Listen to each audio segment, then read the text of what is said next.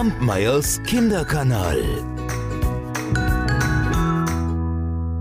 Heute erzähle ich euch noch eine Geschichte von Barbara Lux. Ich habe euch ja gesagt, ne, sie kommt aus der Schweiz und diese Geschichte, darin kommt ein Berggipfel drin vor, nämlich das Wetterhorn. Und das ist ein Gipfel, der in den Schweizer, in den Berner Alpen, genauer gesagt, zu finden ist. Ja, aber die Geschichte fängt wie immer anders an.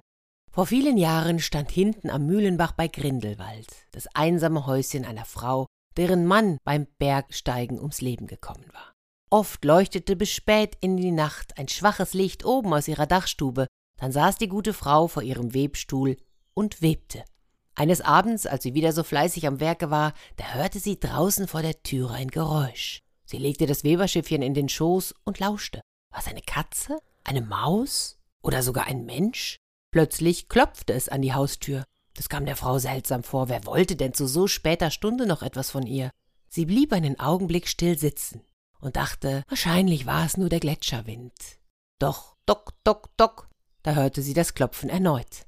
Da will doch jemand zu mir. Und sie bekam so eine leichte Angst. Da ergriff sie aber das brennende Öllicht und stieg damit von der Dachkammer hinunter in die Küche. Bevor sie den Riegel der Haustür zur Seite schob, rief sie noch Wer ist draußen?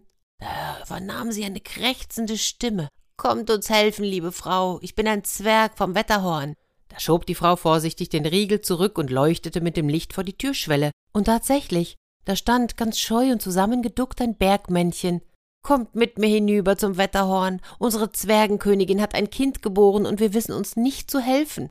Das Zwerglein hatte die Frau gefragt, weil sie in der ganzen Gegend auch als Hebamme bekannt war. Ich komme, antwortete die Weberin oder die Hebamme, nahm einen Korb, legte ein paar Sachen hinein, die sie brauchen würde, und obenauf, da packte sie ein selbstgewebtes Stück Leinen.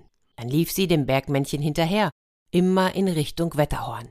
Der Mond stand nur zur Hälfte am Himmel, der Weg war weit und beschwerlich, und endlich gelangten sie zu einer Felsspalte. Da musste sich die Frau bücken, und als sie durch den Höhleneingang hindurch waren, führte sie der Weg immer tiefer in den Berg hinein. Ganz weit hinten sah man ein blaues Licht, und nach und nach wurde der Gang breiter und höher, und die Menschenfrau konnte sich wieder aufrichten. Der Felsengang endete in einem weiten Felsensaal. So groß war er, dass die Frau dachte, hier, hier passt eine ganze Kirche hinein. Die Wände, die glitzerten aus wunderbaren Bergkristallen, und in dem blauen Licht, da sah sie überall ein Gewusel von Bergmännchen, die schnell zur Seite sprangen, um der großen Menschenfrau Platz zu machen. Sie wurde seitlich in ein Kristallgemach geführt, und dort konnte sie endlich die Zwergenkönigin sehen und ihr Neugeborenes. Es war eine kleine Zwergenprinzessin. Die Mühlenbachfrau half der Zwergenkönigin und ihrem Kind und schenkte schließlich der Zwergenprinzessin das selbstgewobene Stück Leinen. Und als sie wieder heimkehren wollte, da wurde sie von einer dankbaren Schar von Zwergen zum Ausgang der Höhle begleitet. Beim Hinausgehen da bemerkte die Frau, dass ihr ab und zu ein Männchen etwas in den Korb warf. Und dieser hing nach und nach immer schwerer an ihrem Arm. Sah aus wie, wie Steine oder wie Kohlen. Und als ein solches Stück aus dem Korb herausfiel, da stürzten gleich mehrere Männchen herbei und legten es wieder hinein. Und eines rief, je mehr du verzettest, je weniger du hättest. So kamen sie vor den Höhleneingang. Die Bergmännchen dankten noch einmal und nahmen Abschied von der Mühlenbachfrau. Im Weiterlaufen, da wurde ihr der Korb am Arm immer schwerer und immer lästiger. Und als sie einmal über einen Stein stolperte und fast alle Brocken hinausfielen, da bückte sie sich nicht danach, um sie wieder einzusammeln. Zu Hause schüttelte sie den kleinen Rest auf die Feuerplatte des Herdes, ging dann in ihre Kammer und schlief ein. Am anderen Morgen, als sie im Herd Feuer anfachen wollte, da, was sah sie denn da auf der Herdplatte? Ein Häufchen goldglänzender Steine lachte sie an. Sie nahm einige Stückchen auf die Hand. Es war pures, schweres Gold. Da kam ihr in den Sinn, wie sie auf dem nächtlichen Heimweg etliche dieser Brocken verschüttet hatte, und so schnell sie konnte, lief sie den Weg noch einmal zurück, um nach den Kohlen zu suchen. Doch so sehr sie auch suchte, sie fand keine mehr, und auch der Felseingang war verschwunden.